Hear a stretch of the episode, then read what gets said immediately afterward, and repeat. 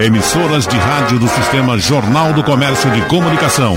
Pernambuco ao vivo. 3421-3148. Rádio Jornal. Outra vez a gente traz advogados competentes para tratar da Constituição brasileira aqui, para a gente ir entendendo como é que a banda toca. Nós tivemos essa recente decisão do, do ministro Toffoli, claro, teremos outras coisas para tratar, mas a de Toffoli foi segurando as informações do COAF, não é isso? Essas informações só podem ser repassadas com ordem judicial. Isso. Pronto. E aí, de propósito, vamos segurar aqui o doutor Francisco Queiroz, desembargador, professor de direito, juiz, um monte de coisa boa. Ele deixar para depois, porque eu tenho impressão que os meus dois amigos aqui da frente não, não vão entender da mesma forma uh, essa situação da Constituição.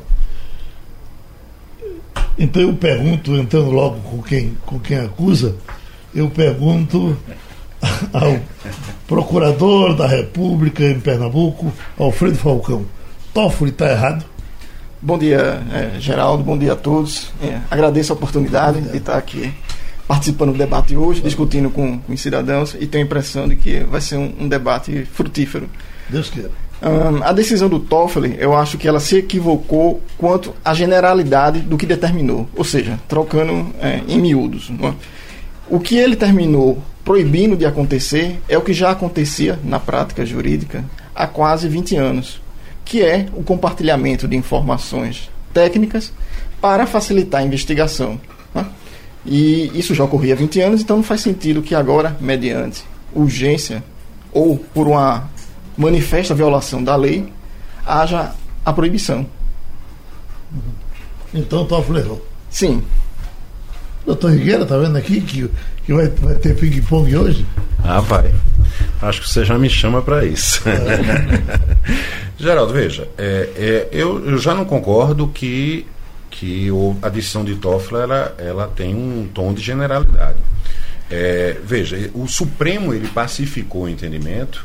Né, é, quando a gente fala em repercussão geral, é uma matéria que o Supremo decidiu é, pacificou esse entendimento e, e, transformou isso num tema, que é o tema 990 da repercussão geral, onde o Supremo taxativamente ele entendeu que os dados financeiros, né, que, que, que existia uma lei, uma lei federal que permitia que os dados fiscais das pessoas pudessem ser disponibilizados ao Ministério Público. Esses dados é, é, é, por exemplo, a Receita Federal poderia lhe fiscalizar, né, entendendo que havia prática de algum crime ou entendendo que havia é, é, fatos que interessassem ao Ministério Público a apuração, ele poderia disponibilizar esses dados sigilosos.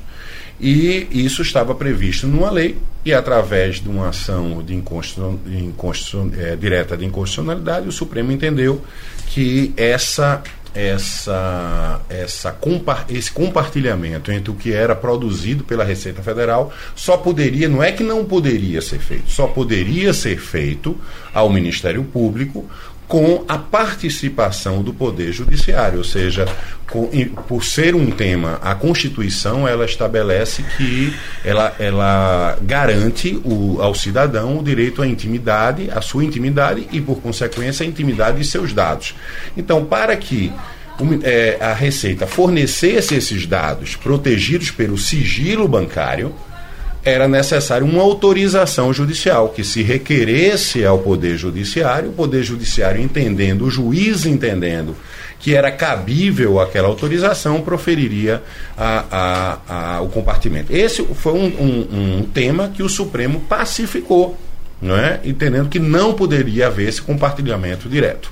O que é que ocorreu com o COAF? Né? Eu, tô, eu dei um exemplo aqui da Receita Federal. O que é que ocorreu com o COAF? O COAF, é, é, normalmente, ele pode investigar nas transações financeiras, nas transações bancárias, alguma transação suspeita. E aí começou o COAF não é? é da mesma forma que a Receita fazia anteriormente, é, e que foi entendido pelo Supremo que a, o compartilhamento daqueles dados só poderia ser feito com autorização judicial, o COAF começou a compartilhar também com os órgãos de investigação, tanto o Ministério Público como a própria Receita, quando isso estava com previsão legal, quando havia a, a, a uma transação financeira suspeita. Por exemplo, você tinha sua conta bancária normal, de repente tem um depósito em dinheiro de um milhão de reais. Isso é uma, uma transação financeira suspeita. E aí o COAF comunicava essa transação suspeita ao Ministério Público. Essa discussão se iniciou para saber se isso era quebra de sigilo bancário, se isso feriria o princípio constitucional da, da intimidade, e o próprio Supremo entendeu que essa essa é, essa identificação simplesmente do nome da, do, do, da pessoa, do cidadão que teve uma transação suspeita, com o valor envolvido na transação suspeita, não caracterizaria uma infringência ao sigilo bancário. Ah, essa decisão foi pacificada também pelo Supremo. E aí o COAF começou a fazer essas transmissões e não mais havia questionamento das partes dos advogados acerca dessa, dessa se isso era quebra do sigilo. Só que, como tudo no Brasil, Geraldo, o que, o que estava regulado pelo Supremo, pelo STJ, entendendo que o COAF passou a não só enviar os dados que o Supremo entendeu que não era quebra de, da constitucionalidade, ou seja, a identificação do autor. E aí eu trago aqui rapidamente, Geraldo, eu sei que o debate só para a gente já partir com todo, tudo esclarecido. Quando o Toffoli decide, agora ele diz o seguinte: é, o, o, entendimento que se tinha antes, no sentido que o acesso das operações bancárias se limita a quando o COAF se limita à identificação dos titulares das operações e dos montantes globais mensalmente movimentados, ou seja, dados genéricos e cadastrais dos correntistas, vedada inclu é, é, é, isso é o que o Supremo entendeu que pode ser feito. Agora, o que está vedado e continua vedado na interpretação do ministro Toffoli é a inclusão de qualquer elemento que permita identificar a origem, a natureza dos gastos a partir deles efetuados, como prevê a própria é, é, é, LC número 105, que o Supremo entendeu que era inconstitucional. Então eu, eu posso dizer, olha, Geraldo Freire teve uma movimentação num mês atípica né? Uhum. E isso é suspeito, num valor de 2 milhões de reais. O que eu não posso dizer, né? muito baixa, né?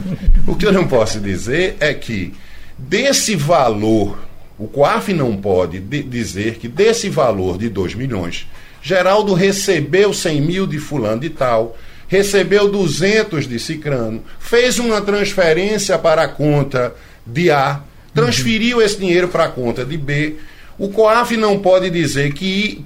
que é, é, eu tenho um caso, Geraldo, eu trouxe aqui especificamente, não é que nós estamos questionando essa ilegalidade.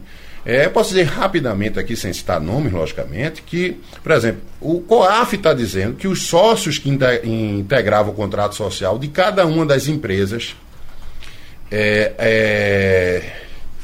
é disse o nome dos sócios, indicando inclusive que haviam integrado o quadro social, mas que não mais faziam parte daquela determinada pessoa jurídica. Ele, ele informou a destinação dos recursos transferidos pelas empresas, as movimentações financeiras individualizadas, a suposição a respeito de quem seriam sócios de fato daquelas empresas, os endereços das empresas, a, a consulta à CNIS para verificar a existência de funcionários registrados. Ou seja, houve to, o, o, o, aí se isso não é quebra de sigilo bancário, eu não entendo mais o que é. Quando se diz o, o, o, o COAF pode transmitir dados, pode, naquela limitação. Só que, como todo tudo no Brasil, a limitação que se deu, a decisão que foi dada pelo Supremo, abriu a, as portas ao COAF para fazer o que queria. Então, hoje, o COAF é o substituto nas relações financeiras, o substituto da Receita Federal, que teve o dispositivo julgado inconstitucional.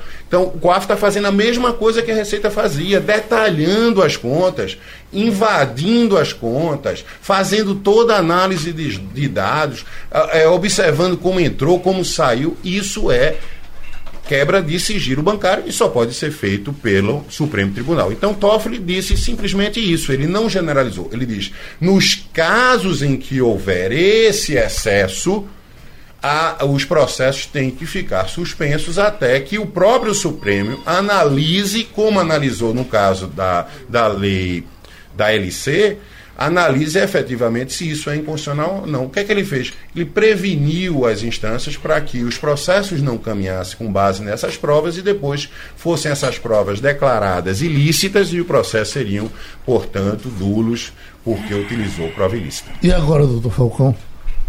Olha, é preciso contextualizar. Né? Essa decisão do Toffoli foi proferida em razão de uma provocação do senador Flávio Bolsonaro num processo que não atinha especialmente ao Flávio. Ou seja, era um processo, muito bem falado agora é, pelo doutor Ademar, que era uma repercussão geral. O que é repercussão geral? É quando o tribunal diz, olha, esse tema é tão importante que eu vou parar todos os processos. Era o processo do Queiroz, era? Não. Era um processo cuja, cujo recorrente era o Ministério Público Federal e estava lá discutindo o seguinte. Uhum. Pode a Receita Federal usar dados financeiros fornecidos pelo COAF para subsidiar a sua análise fiscal e, a partir daí, entregar esse documento aos órgãos de vigilância e investigação, por exemplo, Polícia, Ministério Público. Esse tema, o Toffoli disse, ele é tão importante que eu vou paralisar os processos no país. Ele vai ganhar o adjetivo de repercussão geral e vamos decidir todos no tribunal. O Flávio Queiroz aproveitou e disse: Olha, isso aí que vocês estão decidindo. Flávio Bolsonaro. Flávio Bolsonaro, perdão. Isso que vocês estão de decidindo, senador Flávio, é muito importante para mim. Porque eu tenho um caso no Rio de Janeiro, do Ministério Público do Rio de Janeiro, onde o promotor teve acesso, a partir do COAF. O que é o COAF? É um conselho né, de análise financeira. A partir do COAF, ele teve acesso a dados financeiros e fiscais que ele não teria se não tivesse autorização judicial. E fez mais o Ministério Público do Rio de Janeiro. Ele teve acesso a esses dados e depois ele pediu ao juiz o acesso aos dados, sendo que ele já tinha os dados. Essa é a história do Flávio Bolsonaro no STF. Uhum. Perceba, dentro de um processo que não lhe dizia respeito inicialmente. Aí o Toffoli disse: é, essa situação, de fato, ela me parece problemática e pode dar origem a várias nulidades de processos no país afora. E por isso eu vou suspender, contanto que as informações possam ser utilizadas se se restringirem ao titular da conta financeira ou ao montante global financeiro. Ou, por último, se houver autorização judicial para acesso a elas. Sendo que essa história é preciso contextualizar de novo e mais genericamente. Porque de onde é que vem o COAF e por que ele ganhou essa importância? Não é? O COAF, de 2017 para cá, recebeu mais de 3 milhões de notificações oriundas do Banco Central, que por sua vez vieram de outros bancos, agências financeiras. Isso é um trabalho internacional que está sendo feito, coordenado por várias unidades de inteligência nos Estados Unidos, na Suíça, na Alemanha, na França, na Itália e por aí vai, países de referência, no sentido de como podemos investigar crimes cuja taxa de solução é menor do que a dos crimes clássicos. Que, crime, que crimes clássicos? Homicídio, para ficar aqui é em Pernambuco. Né? Os dados não são confiáveis, mas a gente trabalha por aproximação, principalmente quando compara isso com outros estados. Nós temos menos de 10% de homicídios solucionados aqui em Pernambuco. Quando a gente usa crimes financeiros, crimes de lavagem de dinheiro, crime de tráfico de drogas, por onde começou essa história, a taxa é menor ainda. Então, esses organismos internacionais reuniram vários países signatários. O Brasil é signatário de convenções que dizem respeito a isso e disseram: temos que criar formas de compartilhamento de dados de investigação, onde quem é especialista numa área compartilha sua informação com outro que é especialista em outra área. E isso vai facilitar que no final, de forma mais rápida e mais eficiente, a gente possa propor, se for o caso, uma ação penal. Daí que foi pensado o COAF. Eu estou falando que época? Década de 90. Esse COAF ele foi ganhando musculatura. Né? Uhum. E ganhou a mídia hoje, graças, inclusive, à posse do, do, ministro da Justiça, o Moro, quando ele disse que o COAF teria de ser reestruturado no sentido de ganhar maior eficiência a partir da maior presença de técnicos, a partir de um, é, uma estrutura que lhe propiciasse agilizar o seu papel, que é quando, por determinação legal, um banco verifica que há uma operação financeira suspeita, ele automaticamente, por força de lei, comunica ao COAF. Hum. O COAF não inicia investigação, ele só recebe.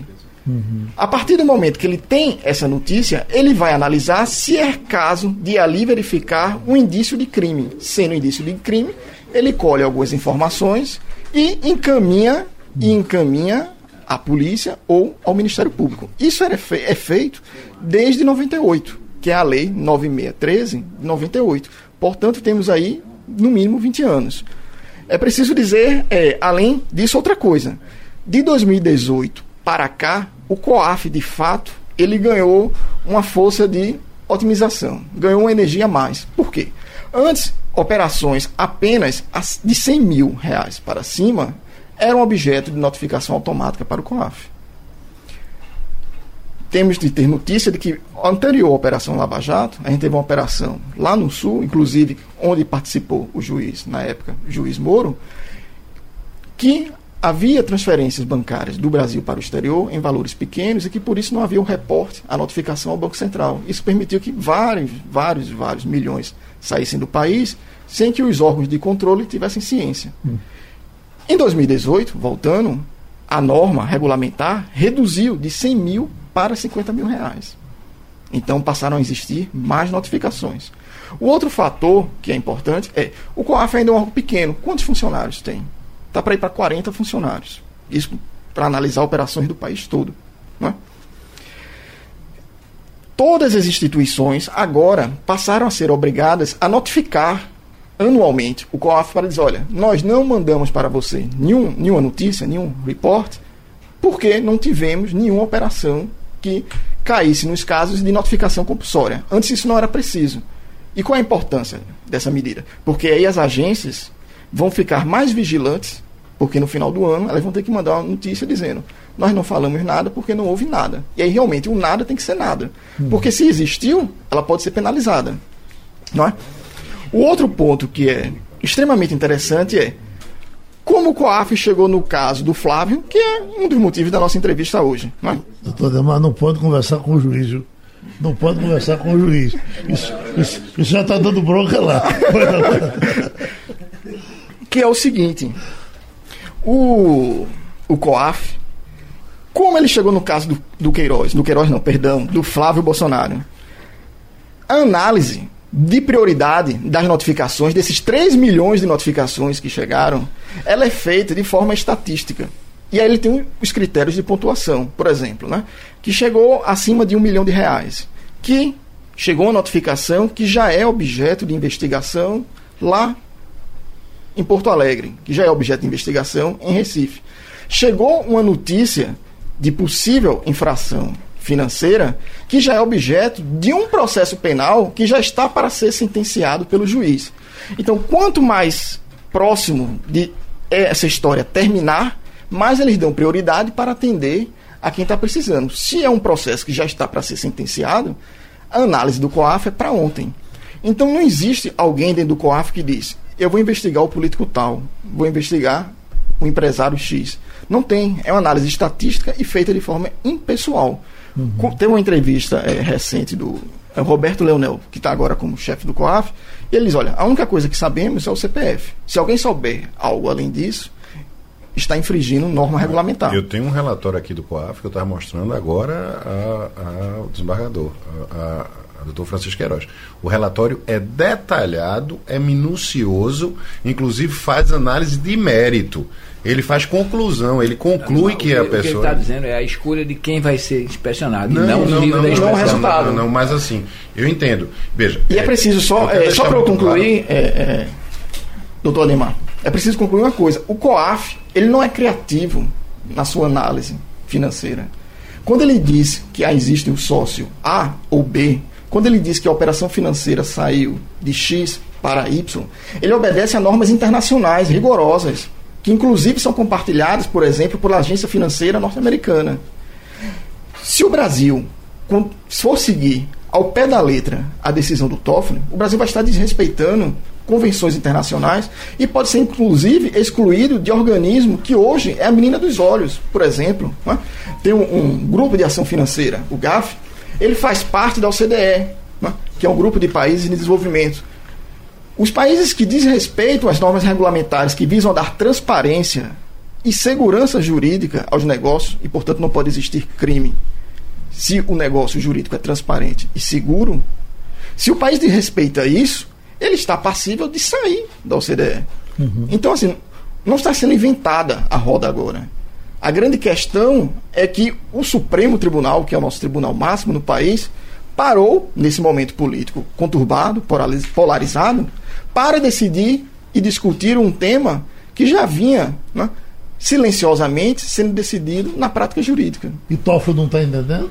Ou está entendendo mais do que os outros? Veja, eu primeiro cumprimento a todos aqui, é um prazer enorme estar com você, Geraldo, é, e com mais aqui, Alfredo e Ademar, são duas figuras excepcionais. Eu, é curiosamente, neste caso, talvez eu fique mais radical do que o doutor Alfredo. É, eu, veja, um, o, o, tempinho que eu andei por fora desse país, é, o que, é que a gente observa? Que a ideia de sigilo no Brasil é uma construção exagerada pela elite para se proteger. Eu vou dar um exemplo. No, num caso como Estados Unidos, em tese, uma democracia muito mais consolidada do que a nossa, indiscutivelmente. O fisco, os fiscos municipal, estadual e federal trocam informações livremente sobre as pessoas, inclusive sobre as contas bancárias. Eu, eu há mais de 15 anos, eu escrevi um artigo é, eu não me lembro se foi na RT ou em qual, uma dessas revistas de lá de São Paulo saiu publicado que era sobre a, a ideia de que sigilo bancário não é direito à intimidade. Sigilo bancário é um direito assegurado na Constituição. E é, eu dizia o seguinte: sigilo bancário atende a quem tem maior poder econômico. Porque se é um sigilo para proteger o seu patrimônio, os meus imóveis, os meus não, que só tem um, mas os imóveis de quem tem muitos, você vai no registro de imóvel e tira por certidão. Os automóveis que você tem, você vai no Detran e tira por certidão. O, o dinheiro, que é um, muito mais fluido e alcança uma camada da sociedade, no Brasil tem uma hipertrofia de proteção. Agora, nesse caso aqui, eu começo de trás para frente. Existe, é, vinculada ao CDE, desde 1989, uma, uma entidade chamada Financial Action Task Force, muito importante. Inclusive é que faz a, é, digamos, articula toda a troca de informações, o controle sobre movimentações financeiras e se consolidou, sobretudo, a partir de, de situações como o 11 de setembro é, é, e combate ao narcotráfico, para que as, as, informações bancárias das pessoas sejam mais fluidas. O Brasil é, foi signatário é, de um tratado e está em vigor sobre a troca automática de informações. Aí eu pergunto: se eu chegar a uma situação de entender que o COAF não pode dar ciência a outros órgãos públicos de controle sobre isso, o Brasil pode repassar informações para fora? Não pode. Não pode, porque se eu não posso, nem nos órgãos de controle interno, como é que eu posso passar para fora? Esse tratado estaria, estaria denunciado. Eu penso que é, o COAF. E se a gente vai olhar a, a, criação do COAF, a estruturação do COAF, a finalidade do COAF é em relação a operações suspeitas. Se uma autoridade pública responsável por esse controle, um órgão colegiado com múltiplos, uma composição é, bastante ampla, chega à conclusão na análise de um caso é, de que eu é, tenho operações que são gravemente suspeitas. Eu devo informar a quem? Aos órgãos responsáveis pelo controle, pela verificação das informações suspeitas. Um deles, o Ministério Público. Então, eu penso que essa, essa ideia é, tofoliana é um grande equívoco. É um grande. E como disse o doutor Alfredo, a, eu já me aposentei do TRF há quatro anos. Isso era entendido como plenamente é, é, é, aceitável essa, essa encaminhamento de informações. O que não seria possível seria o COAF transmitir ou transferir informações para órgãos fora da estrutura de controle. Mas para Ministério Público, para Receita Federal, para o Banco Central ou do Banco Central, essa troca, esse intercâmbio, se a gente vai ler essa, tem uma publicação muito interessante sobre eh, esse ente internacional chamada é, de, de FEFT Recommendations, está na internet, qualquer um lê, de, agora atualizado para junho de 2019. É um texto de 100 páginas em inglês, muito interessante, onde ele mostra o porquê de cada uma dessas, dessas formas de atuação. E uma das mais importantes é a troca de informações não só genéricas, mas específicas, não só nacionais como internacionais. É fundamental, porque que que é, é, vem a pergunta, por que, é que eu vou centralizar isso nas mãos do, do judiciário? O doutor Ademar diz muito bem. Porque a Constituição diz, eu penso que a Constituição não diz bem isso não. A, a, a Constituição preserva o sigilo. A troca de informações entre órgãos de controle é quebra de sigilo? Não no meu entender, não é. Eu sempre defendi, cheguei a ser vencido em alguns julgados, mas eu penso que não é. A troca de informações é fundamental. E até porque, é, veja o que é curioso, a quem interessa a restrição nesse intercâmbio de sigilo? Se eu tenho operações regulares, é, os órgãos de controle terem acesso às minhas informações, não tem problema. Inclusive porque é, é tem, tem um tipo de pessoa, eu fui durante algum tempo quando era presidente do tribunal e tenho cinco anos depois, chamo é, pessoa politicamente vulnerável. Então, as minhas contas, é, presidente da República, do, do parlamentar, do ministro, elas são acessáveis pela Receita sem autorização de ninguém, porque a legislação permite, são pessoas consideradas, inclusive qualquer operação bancária que eu fazia, tinha que fazer a comunicação porque eram pessoas que sobre elas havia. Ainda hoje está em vigor isso, ninguém nunca disse que era inconstitucional. Então, qualquer operação bancária que o ministro de Estado, o presidente da República, o ministro do Supremo, o presidente do Supremo fizer, ela é informada. Porque ele está entre as pessoas cujo controle se entende importante. É, é verdade que muita gente, e quase sempre se faz através de laranja ou sei lá o que diabo for. Mas então, esse controle, eu, eu a mim é estranho não é estranho não, porque o Brasil é estranho não ser estranho. É, é, eu fico assim meio espantado quando a gente sempre vai ver nossa, o que é que está por trás disso. Imagine, não é o caso de Toffoli, que o ministro do Supremo tivesse um, uma esposa que movimentasse grandes valores no escritório da advocacia, uma hipótese. É, e nesse caso, ele também não teria interesse. Isso não é o caso Toffoli. Não, não é o caso Toffoli, que, que, que o COAF tivesse acesso a isso. E falou assim: ó, Dona Maria José, a esposa do ministro, o 12 ministro do Supremo, movimentou centos milhões de empresas que, por acaso, no mesmo grupo financeiro, o ministro foi relator. E aí daria problema. É, é, já houve casos de ministros estarem se estressando, não com o COAF, mas com a Receita Federal, sobre ser investigado. Num país mais republicano, vou pegar um país de um indivíduo antipático demais, mas que o país é bom. O caso americano qualquer, lá eles chamam de justice da Suprema Corte, tem sua conta aberta à Receita Federal, sem nenhuma restrição. Qualquer juiz da Corte Constitucional Portuguesa, qualquer juiz da Corte Superior Inglesa, tem suas contas abertas. Isso é democrático. Mas o indivíduo, não, aqui não pode, ele pode saber no genérico. Eu saber no genérico serve para quê? Como é que o COAF como é que o Brasil pode fazer, um, um, vai permitir um acesso direto, por exemplo, do, é, da, da, do órgão de controle suíço, desse acordo de, de, de, de comunicação automática que está em vigor, se, ele, se o, o, órgão de controle não tem acesso? Mas a Suíça exige autorização judicial. Não, não é judicial. Não. Solicitação do Poder Judiciário brasileiro. Isso depende da situação. É, é porque de lá para cá você pode ter o acesso. É, isso, essa, é, não é bem assim não, Ademar. É, tivemos eu, casos eu só... que, houve, que, houve a necessidade de lá para cá o, se, se a, o, Sim, isso a instituição tá financeira dizendo, suíça exigiu não, que aquela, aquela solicitação viesse do Poder Judiciário. Isso é se não tivesse à disposição, é, se, o órgão, se não tivesse à disposição de órgão de controle. Inclusive, a Suíça tem uma situação semelhante à da Itália, e que muitas vezes se confunde a figura do Ministério Público com a figura do magistrado. Né, é, é uma situação. Eu só, só ia pedir licença para unir um pouco o que o Ademar falou e o professor ah. Francisco é, falou.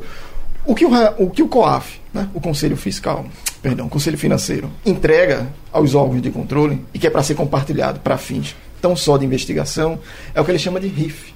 O que é o Isso. RIF? É um relatório R de inteligência, o I, Fiscal. fiscal, Ah, financeiro. Financeiro, fiscal. F, né? RIF. Esse relatório de inteligência financeira, tecnicamente, a gente diz no direito, que ele não pode servir como prova.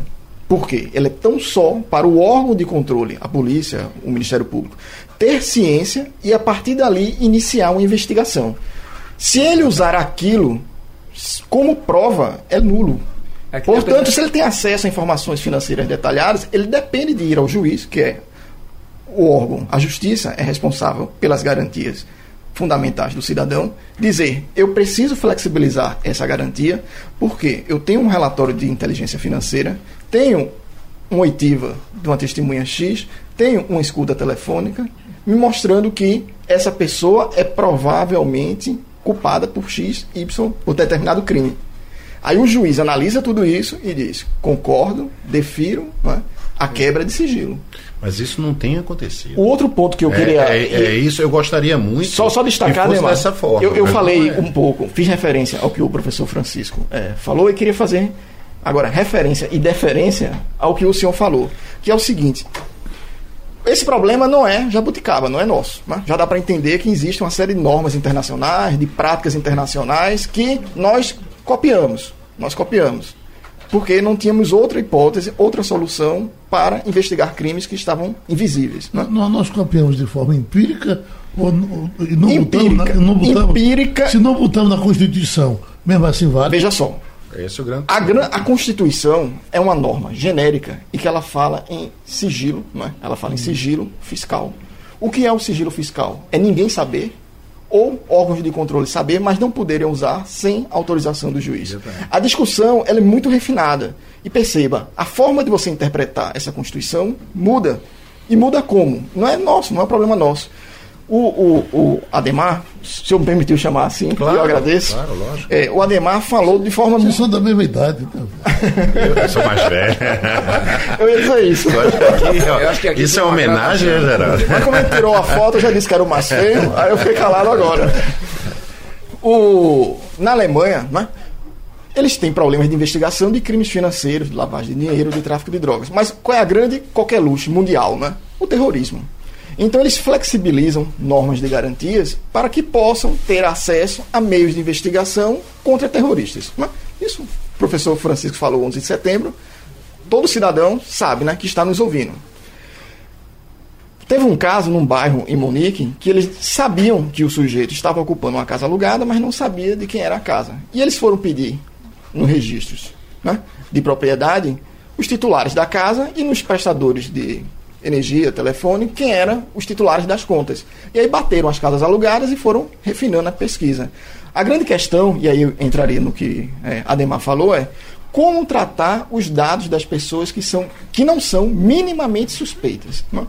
Essas pessoas, de certa forma, ficam vulneráveis. Quando você tem o, o RIF, um relatório de inteligência financeira, mencionando que o dinheiro foi para a conta de determinado cidadão que até então nunca apareceu na história, é claro que a privacidade dele, de alguma forma, foi vulnerada. Mas a grande pergunta é, e essa pergunta é feita lá na Alemanha e foi feita para esse caso: há como você vetar que os agentes do Estado tenham acesso aos dados mínimos dessas pessoas não suspeitas? Não tem. É tanto que a discussão lá é acesso a dados de pessoas não suspeitas por órgãos de controle só é possível para crimes muito graves. Se você tem um roubo aqui no centro da cidade, né, um crime que todo mundo ou já foi vítima ou conhece, né, de um relógio, e alguém vai fazer essa pesquisa refinada para saber quem é o autor, vulnera regras constitucionais fundamentais aqui e lá. Deixa eu perguntar aos senhores. Eu acho que o nosso ouvinte já está satisfeito com a informação que ele teve. Para a gente, no outro intervalo, falar desses vazamentos digitais. Eu- a gente tem tempo ainda? Tem. Não, não, Geraldo, eu, eu, é, é, é, eu acho que essa discussão é fundamental. Eu acho que o compartilhamento de dados em determinada situação É fundamental a investigação, concordo com isso, mas nós temos uma Constituição e nós temos um Supremo Tribunal Federal. O Supremo decidiu quando julgou inconstitucional uma lei federal dizendo que não poderia ter esse compartilhamento com o Ministério Público. Isso foi pacificado no Supremo. Ou a gente muda o entendimento do Supremo nesse aspecto, ou muda a Constituição, ou muda o Supremo. E vai mudar o entendimento se mudar os seus ministros. Mas nós temos um sistema constitucional, nós temos um Supremo Tribunal Federal que decidiu. Então, essa relação, eu, eu sou muito contra demonizar, Geraldo, quem decide. Toffoli decidiu com base com base, dando uma interpretação do COAF, com base numa decisão do Supremo, que julgou inconstitucional uma lei federal, que era a, lei, a, a LC 105, que diz que não pode haver o compartilhamento,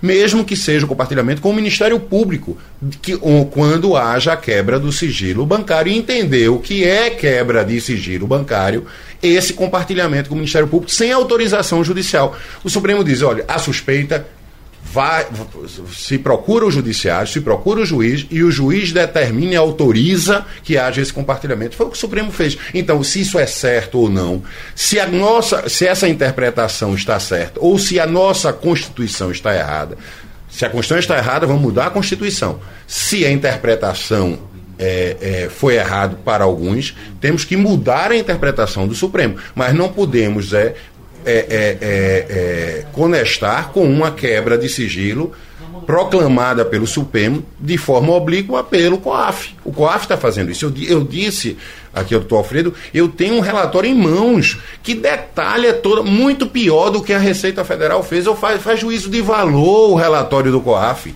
Diz que, a empresa, que determinado fulano é sócio de fato da empresa e não de direito. Faz interpretação como se fosse a Polícia, a polícia Federal. Ou seja, isso não é cabível no nosso sistema. E o que Toffoli fez foi declarar isso, simplesmente. Com o doutor Adelma Rigueira, esses vazamentos teremos que consequência a partir de agora? Isso vai reformular a justiça brasileira? Vamos passar a aceitar todo tipo de prova? Isso é democrático? Vamos começar? Não, da, é, da mesma forma que, que eu entendo que é, que o que fere a Constituição é, é prova ilícita, nesse caso é prova ilícita. Né? Não tenho a menor dúvida. A interceptação telefônica clandestina, vazamento de dados. A gente estava falando aqui de dados. Então, não é concebível vamos esquecer que era um ministro, que era um juiz, que eram procuradores da República. Vamos esquecer isso. O cidadão não pode ter sua privacidade, não pode ter seu telefone invadido, o seu computador, seu telefone invadido por um hacker e isso ser utilizado contra ele. Isso é prova ilícita, isso não tem, não poderia ter, não, não pode ser utilizado contra as pessoas pessoas envolvidas. Então, eu entendo que jamais isso poderá ser utilizado contra o juiz Sérgio Moro, contra é, é, o procurador Dallagnol ou, ou, com qualquer outro dos envolvidos. Essa prova é ilícita. É, não quer dizer, não é, é, isso é uma análise, não quer dizer que isso não possa ser utilizado por terceiros em prol. É, Gilmar tem, um, tem uma decisão, Gilmar Mendes, o ministro Gilmar Mendes, tem uma decisão muito interessante no caso de Lula. Não sei se você se recorda. Hum. É, no caso de Lula, nós tivemos aquela famosa quebra irregular, e aí a gente já vê qual era o propósito do juiz Sérgio Moro, né? Porque aí ele soltou uma, uma, uma escuta telefônica que agora se fala muito claro nisso, né? Que ele tinha que soltar, falando com o Ministério Público, mas enfim, aquela gravação com, com, entre Dilma e Lula sobre aquela questão da nomeação dos carros. Então, a, a interceptação foi irregular por, porque era autorizada por um juiz incompetente, não é? Envolveu, envolvia uma ministra do Supremo, ele não poderia ter sido feito, e o Supremo declarou aquela interceptação ilícita. Declarou a ilicitude. Quando, quando Lula foi ser nomeado para ministro, o ministro Gilmar o ministro Gilmar, que tinha votado, inclusive, pela declaração da ilicitude daquela prova, o ministro Gilmar disse: olha, eu não posso utilizar essa prova sob nenhum aspecto contra Lula na, nas investigações que ele tem. Agora, ele está sendo nomeado para um cargo de ministro que tudo indica que é uma forma de burlar o sistema constitucional. É para que ele tivesse é, saísse a estiver, é, obtivessem a prerrogativa de foro, saísse da investigação de Moro para ir para a, a, o Supremo Tribunal Federal. Então, Estamos analisando se isso é para se burlar ou não o sistema constitucional do, do, da prerrogativa de foro. Então, Gilmar disse, neste caso aqui, a gente pode utilizar aquela prova ilícita que foi utilizada. E utilizou, e o Supremo é, é, é, entendeu que essa utilização poderia ser feita naquele caso, não contra Lula, mas naquele caso específico, que a gravação era, é, demonstrava que era uma arrumação, na verdade, para se tirar o foro privilegiado, ele utilizou e o Supremo. Então, não quer dizer que essa prova toda que foi trazida aí não possa ser utilizada por terceiros que se prejudicaram com aquela situação. Mas jamais pode ser utilizada contra o procurador ou contra o juiz Sérgio Moro. É que o tempo a gente está voando, mas se é, isso é divulgado em nome da liberdade de imprensa, não cria uma enorme confusão na cabeça de todo mundo, doutor Falcão? Cria. É, quando a gente fala provilista, é preciso a gente traduzir isso para o cidadão. Né? O que é a provilista? É aquelas informações obtidas com a violação das garantias de intimidade de alguém. Né? É alguém que faz, por exemplo, entra na casa de alguém sem pedir autorização do juiz e colhe determinados documentos. A, grande questão da provilista, além da intimidade da vítima que foi violada, né, é você ter a fiabilidade, ou seja, a confiabilidade de que aquelas informações são verdadeiras. E eu acho que aí é a chave da questão para esse problema de acesso aos celulares. As informações jornalísticas, dentro da sua liberdade do papel de imprensa, elas nos relatam conversas. Mas, para quem é da área de informática, e isso eu procurei conversar com alguns técnicos, para um técnico de informática, para garantir que aquela conversa tirada do celular do Geraldo Freire é verdadeira, você tem que fazer uma descodificação numérica, que é um técnico de informática que vai mostrar que aquela mensagem no dia tal, hora tal, num ponto tal, com IP tal, foi extraída. E isso ninguém tem, ainda pelo menos. Então, enquanto isso não existir, tecnicamente, você não tem como afiançar a veracidade, que é verdadeira, toda essa conversa. Doutor Francisco. Veja, eu tenho, eu tenho uma preocupação muito grande sobre a pretensão, muitas vezes, de legitimação de um ato ilícito pelo resultado. Eu penso que eh, eu pego, eu consigo a gravação de conversa de doutor Ademar e divulgo, entrego para um veículo de comunicação de relevo, por exemplo, o Jornal do Comércio, o Jornal do Comércio divulga e isso repercute de uma maneira X ou Y. Mas a questão não é o sigilo de, de, de imprensa. O, o, o, jornalista ele está protegido, mas a ilicitude da, da forma como aquilo foi obtido, eu acho que fulmina tudo. Eu acho que é aquela coisa do pau que nasce torto, morre torto. É, então, se houve uma ilicitude na captação, essa prova tem que ser desprezada. Eu não tenho, não tenho como é, entender que essa prova, se a gente aceitar, diz, não, essa prova deve ser aceita porque ela tem uma finalidade, ela vai ser muito importante para a sociedade. Não. Mais importante para a sociedade é não se permitir violação indevida da intimidade das pessoas. E tem um dado é, bastante interessante nisso aí, é que existe muito mais coisas, né, o Hamlet, entre o céu e a terra, de que creme é uma filosofia. Quando eu aceitar é, a ilicitude de conduta do procurador e, e, do juiz com base na prova ilícita, Lula é só boi de piranha. Porque se eu tenho essa. Eu fiz essas gravações dessa conversa relativa ao caso de Lula, eu fiz do caso da Odebrecht, claro. é, com Valente, todos os outros é de repercussão muito grande virão, virão é, a reboque. Nós temos uma situação de uma pessoa eu não estou dizendo que houve, mas isso demanda uma investigação, demanda uma análise, demanda até a, a análise dessa prova, se essa, é, se essa prova é verdadeira ou não, que foi. Mas se nós temos comprovado que um juiz articulou com uma das partes a condução de um processo ao arrepio da defesa, não é? é, é, um caso de suspeição muito grave e, e, e veja, não é que a gente está utilizando isso para condenar alguém. A gente está utilizando um fato incontroverso, se for incontroverso, para beneficiar um terceiro que foi injustamente processado, independente das provas que foram colhidas, independente de coisa, mas era um juiz imparcial. Aliás, um juiz parcial, um juiz que estava combinando os seus atos. Não estou dizendo que isso ocorreu, isso tem que ser investigado. Mas, se comprovado, a gente não poderia desprezar isso para não favorecer terceiros. Não é prejudicar eles, mas favorecer terceiros que foram lesados nos seus direitos constitucionais, eu, inclusive. Eu faria só uma pequenilíssima, eu sei que o tempo está se escoando. Observação. É que a conversa informal do juiz com o advogado no, no Brasil, ou do juiz com o Ministério Público, é muito mais comum do que as pessoas. Eu, eu, eu fui juiz mais de 30 anos. Eu me lembro de algumas vezes, não vou citar nome, procuradores ou procuradoras chegam, eu vou requerer isso. Eu digo, pense o que tu vai requerer. E se tu vai requerer, não vai dar em nada. Pense uma coisa melhor para requerer.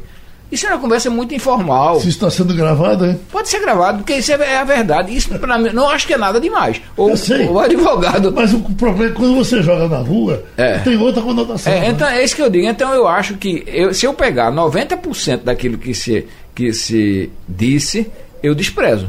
Eu acho que alguma conversa, a maioria das conversas que pode dar um indicativo de ação política era de um procurador com a procuradora ou a procuradora com o procurador. Mas com o juiz, só, eu não vejo grandes coisas. Mas isso tem que ser investigado. Ponto, só um ponto. Não, não, é, eu acho que a gente tem de é, voltar para a nossa história jurídica né, e entender uma coisa. Além dessa, dessa informalidade, Processo justo é aquele que tem um juiz distante das partes, equidistante. Isso, isso é muito rigoroso em qualquer país de referência. Uhum. Um juiz que viola isso, ele pode merecer uma punição pessoal, uma responsabilização pessoal. Agora, isso refletir no processo, eu sou muito pragmático no sentido de que você tem que estar inventando fatos. Se alguém vê o outro furtando, roubando, isso é um fato indelével, ninguém pode apagar. Não importa se a investigação está sendo feita pelo delegado, que é amigo, compadre da vítima. É claro que o delegado deve ser punido, deve, mas não apaga o fato. Eu queria, eu queria que tivesse uma conversa dessa minha com o juiz, da forma que Moro teve com o Dallagnol e chegasse na mão do doutor Alfredo. Se ele não ia Sugestão ou comentário sobre o programa que você acaba de ouvir, envie para o e-mail ouvinte@radiojornal.com.br ou para o endereço Rua do Lima 250, Santo Amaro, Recife, Pernambuco.